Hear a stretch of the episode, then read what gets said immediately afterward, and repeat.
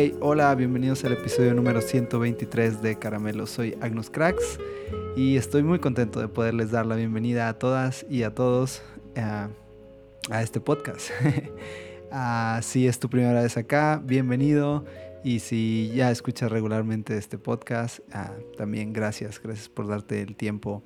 Sería increíble poder conectar con todos ustedes, así que si me quisieran escribir, estoy como arroba agnuscracks en Twitter o en Instagram. Ya.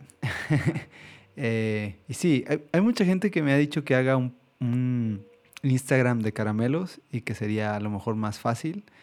Ya, tengo, tengo eso en mente, pero no sé si sea una buena idea. Si crees que es una buena idea, puedes escribirme. y sí, si es una buena idea, puedo, puedo hacer ese, ese, esa cuenta y bueno, ver, ver cómo funciona, ¿no? Ver si, si tiene, eh, no sé, más alcance que mi cuenta personal.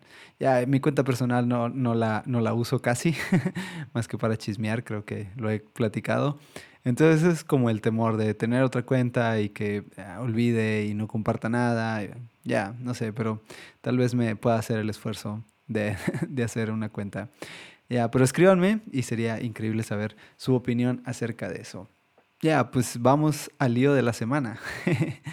uh, sigo sin leer un libro específico, estoy leyendo muchas cosas a la vez, ese mal vicio.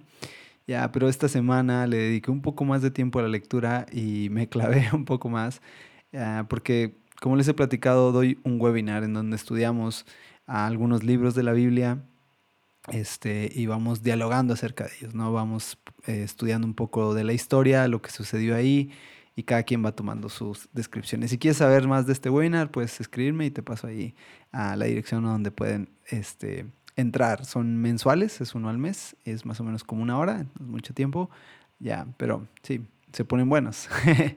ah, estuve leyendo de Pablo, creo que ya les había platicado de, de, esta, de esta parte en la que vamos en, en el webinar. Ya, y, pero me robó mucho la atención.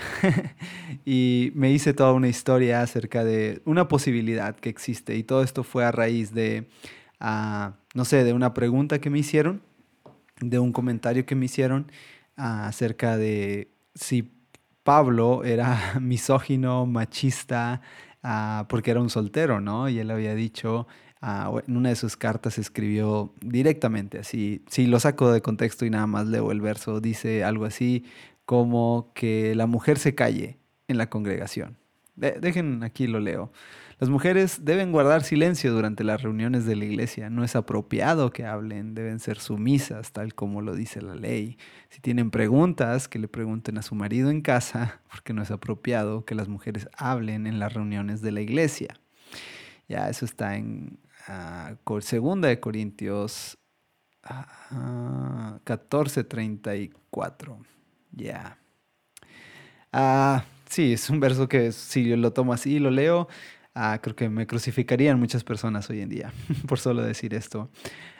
Y, y, ya saben la contorsión espiritual que mucha gente utiliza para darle eh, el lado bueno a este verso y decir, no, sí, la mujer puede hablar. Ahora, con esto no estoy diciendo que creo como tal, así literal, ese, ese verso. Creo que tiene una explicación uh, mucho más profunda y simplemente basta con leer qué está sucediendo ahí en, en, esa carta de Corintio, ver lo que estaba pasando, la problemática que había en esa iglesia en ese momento y la, la tónica y la intención con la que el apóstol Pablo está escribiendo estas palabras. Ahora, si yo solamente tomo esos versos y lo disparo ya, y lo pongo así sobre la mesa, pues sí, va a sonar que es una persona machista, que está, pues no sé, degradando a la mujer, que no, ya, que no, no le está dando valor porque el hombre es el más importante. Ahora, y como siempre digo, uh, démosle un poco de crédito a Pablo, por muchas razones. No creo, definitivamente no creo, no soy de la escuela de creer que Saulo, que Pablo era un machista. No lo creo. Y no lo creo porque hay un verso que pudiera contrarrestar este verso. y está en Gálatas, ¿no? Entonces, cuando eh, Gálatas 3, 27 al 29. Déjense los leo. Dice, y todos los que fueron unidos a Cristo en el bautismo se, se han puesto a Cristo como si pusieran una ropa nueva. Ya no hay judío ni gentil, esclavo ni libre, hombre ni mujer, porque todos ustedes son uno en Cristo Jesús. Y específicamente en este verso sí está hablando de valores sociales, de una escala social. Pueden leer también el contexto y van a darse cuenta de lo que del, del, del la predicación que está haciendo, del anuncio que está haciendo, de, de, su postura general en lo que está hablando. Y está hablando de la igualdad en general. Está hablando de, de, de cómo, eh, no sé, por sentirse griegos algunos, por sentirse judíos otros, por sentirse simplemente hombres, se pensaban superiores a otros, ¿no? Pero el evangelio que Saulo está predicando, lo, que él, lo que arde en su corazón es igualdad. ¿ya? Es una denuncia social acerca de la igualdad, un mensaje que no, primeramente, que no es solo para los judíos, sino que él ha entendido que es un mensaje para todos, sustentado en, la, en el mismo Antiguo Testamento, principalmente en los profetas. ¿ya?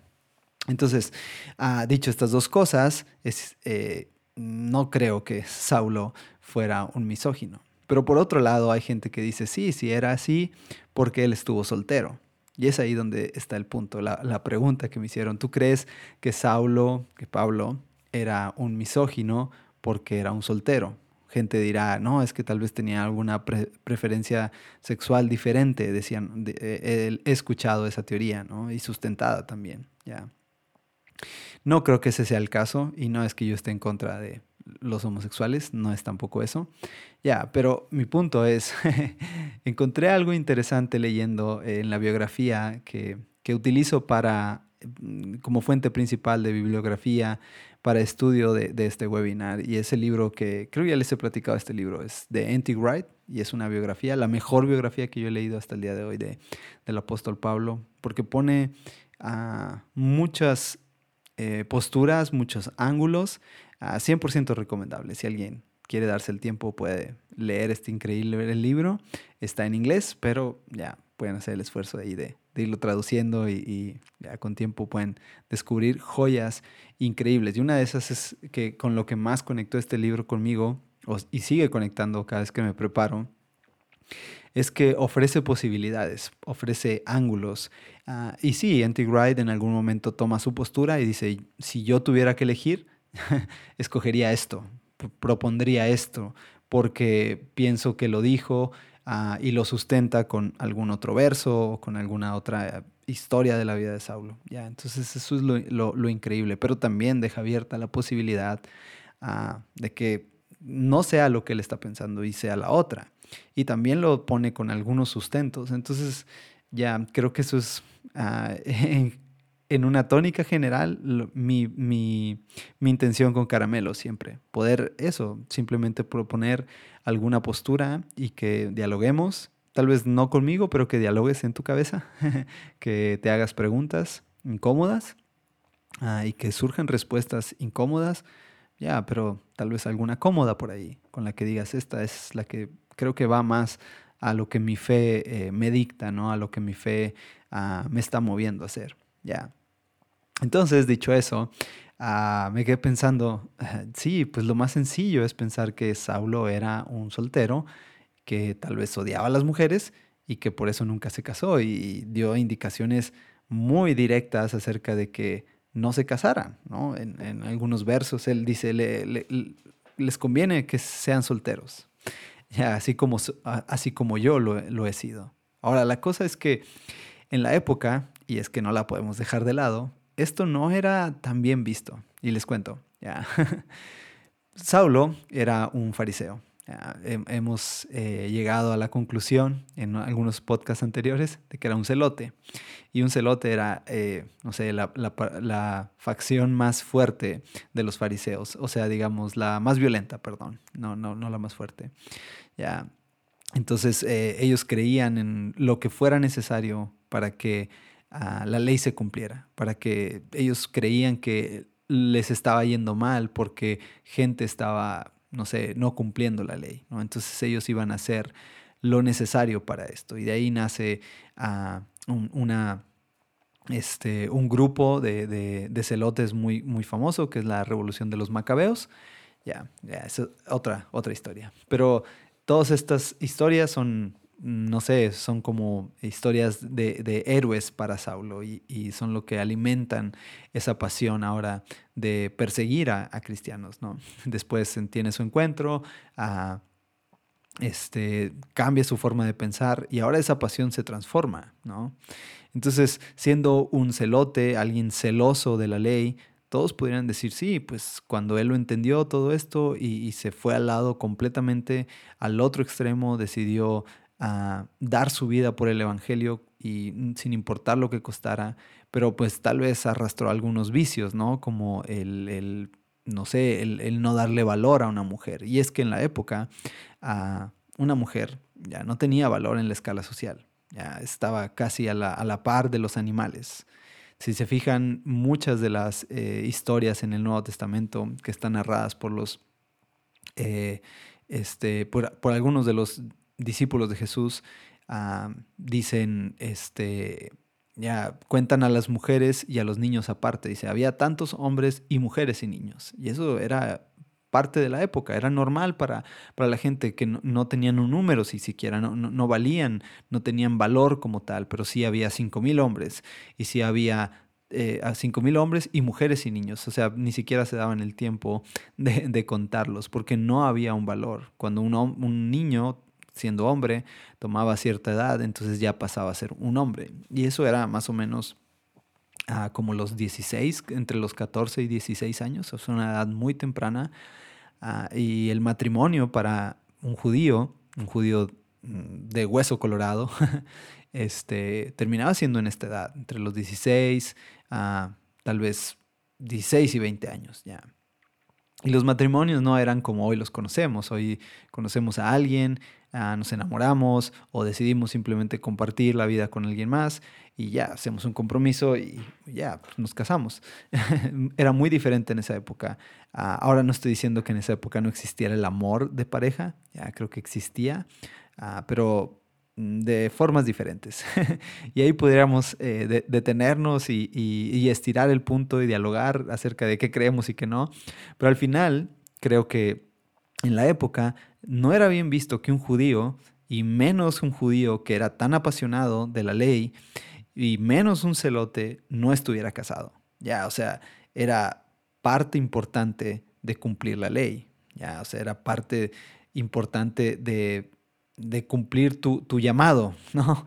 De, hacer lo que todo por lo que habías soñado, por lo que tus héroes eh, habían vivido. Eh, veías a, tus héroes y tal vez decías, yo quiero eh, hacer lo que ellos hicieron y, ya, estar casado era parte importante de eso. Ahora, Saulo venía de una familia ah, de renombre en el judaísmo, entonces ya no se iba a casar con cualquier persona. Tenía que arreglarse un matrimonio de manera especial. Y sí, así como en las películas de antes, ¿no? Que los reyes decidían con quién se casaban los hijos. Y buscaban la mejor eh, esposa, tal vez, para que les diera cierto poder político o, más alcance en cuanto a sus tierras, mucho más poder eh, en cualquiera de las áreas que, a lo mejor hubiera una carencia para ellos, ¿no? Entonces, si estaban, eh, necesitaban más riquezas, pues tal vez buscaban una esposa con, que tuviera esa, eh, que los padres tuvieran la riqueza. En fin, había negocios, había una transacción ahí, porque era parte de la tradición escoger a la esposa de, de tus hijos, ¿no? Eh, o al esposo de tus hijos, darle la aprobación a, la, a, la, a los padres de, del hijo, decir, sí, está bien, puedo entregar a, a mi hija a a, este hombre porque sé que al menos la va a cuidar o va a hacer, o, nos va a convenir a todos esta, esta historia. ¿ya? Entonces, eh, lo, raro de todo esto es que Saulo pues, se, se, presenta o se nos ha presentado durante mucho tiempo como alguien soltero, ya que escribió y que hizo una revolución que gracias seguramente al, al, trabajo de Saulo, a los viajes que hizo, a la forma en la que predicó, el Evangelio alcanzó eh, muchos lugares y se esparció de ahí a muchos otros lugares. No estoy diciendo que solamente lo hizo, hay muchas personas, pero él dio pie a, que, eh, a que el Evangelio fuera creciendo. Entonces, ah, como un judío, antes de entrar en todo este negocio, ya, no, no, era, no era bien visto que una mujer estuviera soltera. Entonces, ah, si les decía que las mujeres y los niños estaban a casi al nivel de, este, de un animal, pues una mujer soltera en una edad ya para casarse estaba todavía más abajo. ¿Por qué? Porque una mujer soltera ah, que no se había casado, que había sido pues repudiada, tal vez es la palabra, ya porque no tenía a lo mejor las credenciales, porque a lo mejor tenía una enfermedad, en fin, no sé cuál sea la razón de por qué eh, alguien no escogiera a una mujer. A lo mejor no estaba linda, no sé.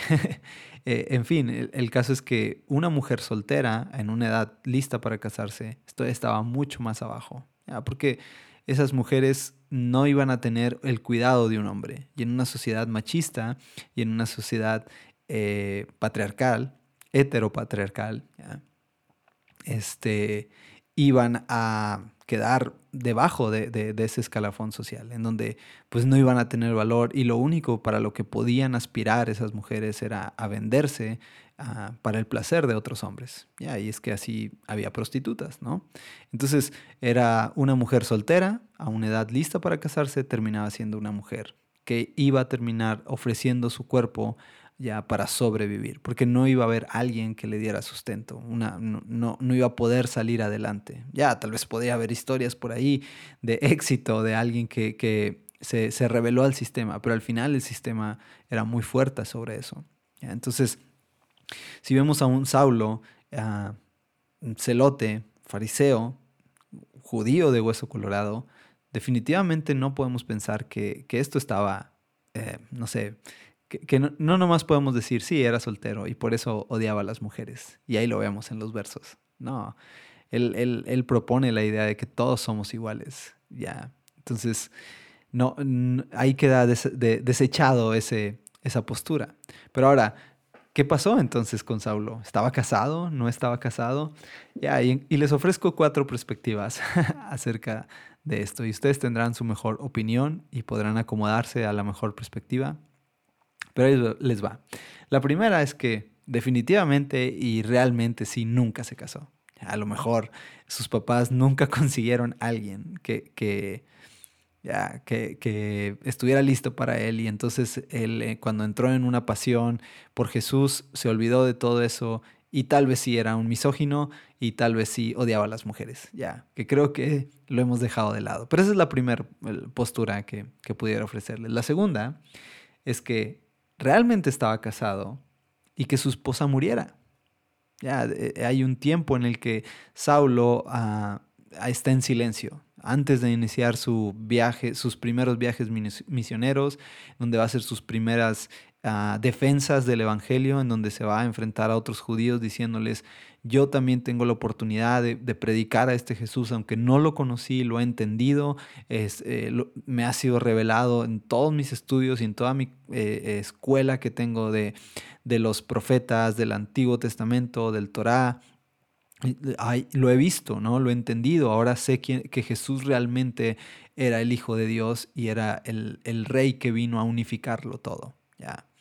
Ah, y entonces, este, simplemente que su esposa falleciera. ¿ya? Eh, que sí tuviera una esposa, que sí, eh, este, en, ese, en, ese, en esos 10 años previo a todo su, su, su trabajo de misionero, simplemente que muriera. No era algo raro, pudiera ser posible porque ya a veces había enfermedades y no había curas para esas enfermedades. Entonces fue posible que tal vez dentro de esos 10 años eh, su esposa muriera. Nunca nos dice nada acerca de eso, nunca se habla del tema, lo cual me parece raro, pero puede ser otra posibilidad. La tercera posibilidad que les ofrezco es que su esposa lo haya dejado. Ya. y esta pudiera ser la, de las más crueles.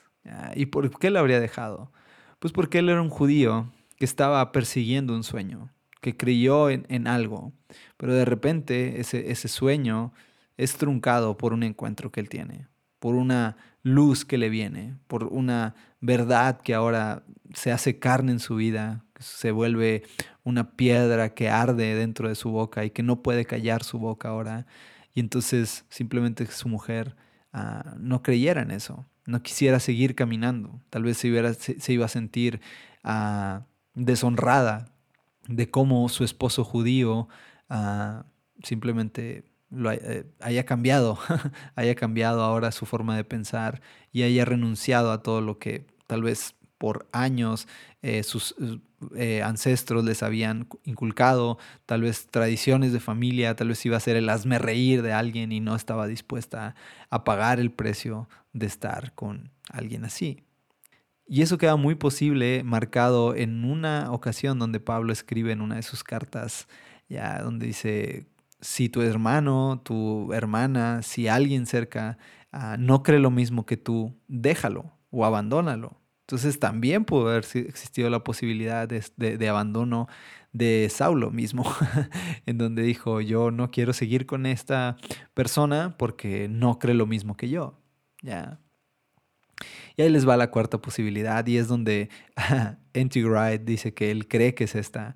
Y si les soy honesto, creo que estoy más a favor de esta que de otras. Pero ahí les va.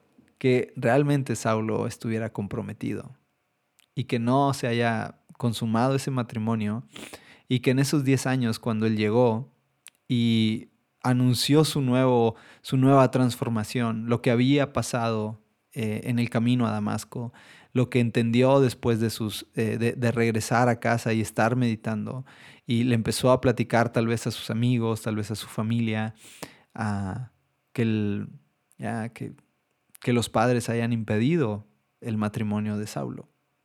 La, vida de Saulo, ah, si bien tiene muchos entre líneas, muchos lagunas, ah, que, no nos dejan ver mucha claridad acerca de su vida personal. ¿no? Eh, hay teorías y, infinidad de gente ha hablado acerca de ah, qué, era lo que le, le, molestaba. ¿no? Él decía que tenía un, aguijón, algo que le calaba en la carne. Gente dice que era algo físico, otros dicen que era algo espiritual, otros dicen que tenía algún problema mental, ah, otros mismos dicen que tenía algo en el corazón. Ya, ahora, con todo esto encontré que, puede ser una historia de amor. No sé cómo se desarrollaba el amor en esa época. Me, cuesta trabajo entender cómo, eh, si es que pudiera existir el amor como hoy en día lo existe o como lo, lo dimensionamos hoy, porque ha evolucionado y esa es una realidad. Quien piense lo contrario, ah, ya creo que la historia nos deja mucho que ver acerca de eso. Ya, pero lo que estoy seguro es que las relaciones de matrimonio no se decidían como hoy las decidimos. el, decidir pasar la vida con una persona, con una mujer, no funcionaba como hoy sucede. Pero eso no deja de lado que el amor no existiera. El amor siempre ha existido, pero nuestro entendimiento y nuestra forma de ver el amor sí ha evolucionado. La historia no miente. ¿ya? Pero, no sé, me, quedé pensando, ah, ¿Pablo habrá sentido mariposas? Ese hueco en el estómago que se siente, ya, esa conexión que sientes. Ya sintió eso, Saulo. En algún momento pasó por eso. Tal vez su aguijón, ese que mencionaba tanto, era lo que le dolía. El no haber podido, tal vez si estaba enamorado de esa, de esa mujer que, que, le habían preparado, de que las familias habían decidido. Porque creo que pudo haber existido esos casos, ¿ya? en el que los, eh, los eh, esposos se amaran ah, ya, con un amor, no sé, puro, eh, que no es un amor por dedazo, ¿no? sino que realmente existiera eso. Entonces me quedé pensando en esas posibilidades. Ya, y tal vez es una historia de amor la que, la que está escrita ahí. Una historia de pasión en la que Pablo sacrificó todo lo que tenía, tal vez, incluso el amor que sentía por una mujer, para decidirse caminar por, por el Evangelio. Pagó el precio por, por sus ideales, pagó el precio por, por sentir a lo mejor mariposas. Porque si la conclusión fuera mucho más pragmática o más ah, dualista, pensaría, pues si esta persona lo dejó considerando que mi propuesta, mi ángulo sea correcto, en el que realmente no pudo casarse con esta persona, que le fue fiel, le fue fiel hasta la muerte, le fue fiel a sus sentimientos, aunque su pasión lo llevó a vivir una vida ah, en el que lo sacrificó todo, Tal vez en el fondo de su corazón seguía enamorado. Ya. Ya, tal vez estoy hablando de más entre líneas, pero me quedé pensando en esto. ¿Creen que Pablo, el que transformó el mundo, el que ayudó a que tal vez el Evangelio te llegara a ti y a mí, estuvo enamorado? ¿Sintió alguna vez mariposas en el estómago? ¿Sintió ese hueco? Y eso me hace pensar o preguntarme, ¿qué es entonces el amor? ¿Cómo ha evolucionado nuestro entendimiento del amor? Pero sí creo que hay algo ahí que, que no he podido ver. y, con estos cuatro ángulos, quiero solamente concluir con esto. A, veces nos vamos por lo más fácil de ver. Pablo era un misógino que odiaba a las mujeres y que no les permitía hablar en la iglesia. Porque era un soltero y nunca se casó. Cuando creo que existen muchas más posibilidades. Y esa es una de las cosas que amo de la Biblia, de lo increíble que es que hay tantos ángulos, que veo la tensión, veo la humanidad descrita en esas palabras, veo a personas tratando de escribir lo que había en su corazón para transmitir su pasión, pero por otro lado veo la humanidad, veo, veo los sentimientos que Dios nos puso ahí, que Dios nos entregó, y gente ha querido decir que esos sentimientos ah, deberían de morir, no deberían de existir, son malos, son parte de la, de la carne, de lo carnal, y que eso no es espiritual. Cuando creo que Dios nos diseñó perfectos, tanto la carne como el espíritu, nuestros deseos, nuestra intención. Y tal vez sí, tal vez Saulo simplemente decidió ser alguien que no quería conocer a una mujer, lo cual me cuesta trabajo creer, porque en la época era difícil, era difícil, pero tal vez su pasión le, fortaleció tanto a mantenerse fiel a ese amor que tuvo, tal vez a mantenerse fiel a esa pasión sin importar lo que costara. ¿ya? Ah, entonces creo que es una historia de amor. Como sea que se vea, creo que hay un ángulo en donde todos podemos concluir en que Pablo sacrificó todo. Tal vez sacrificó al amor de su vida. Tal vez sacrificó la, no sé, el, el, el sentir mariposas por más tiempo, yo qué sé, pero sacrificó algo por su pasión. Y sin importar lo que pudiéramos decir hoy por hoy, gracias a su pasión hemos conocido el Evangelio y nos llegó. Gente podrá decir, ah, Dios es Dios y eso no necesito a Pablo. Ya, podrán decir eso. Yo no soy de esa escuela.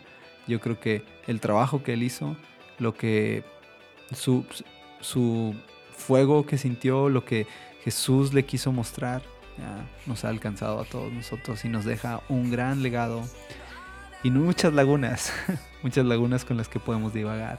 Y con todo esto, sería increíble que tuvieras una postura y si tienes algo diferente que pensar, escríbeme por favor, sería, sería muy bueno dialogar con todos ustedes. Ya, sin más, nos vemos la próxima semana. Espero que te guste. Bendiciones.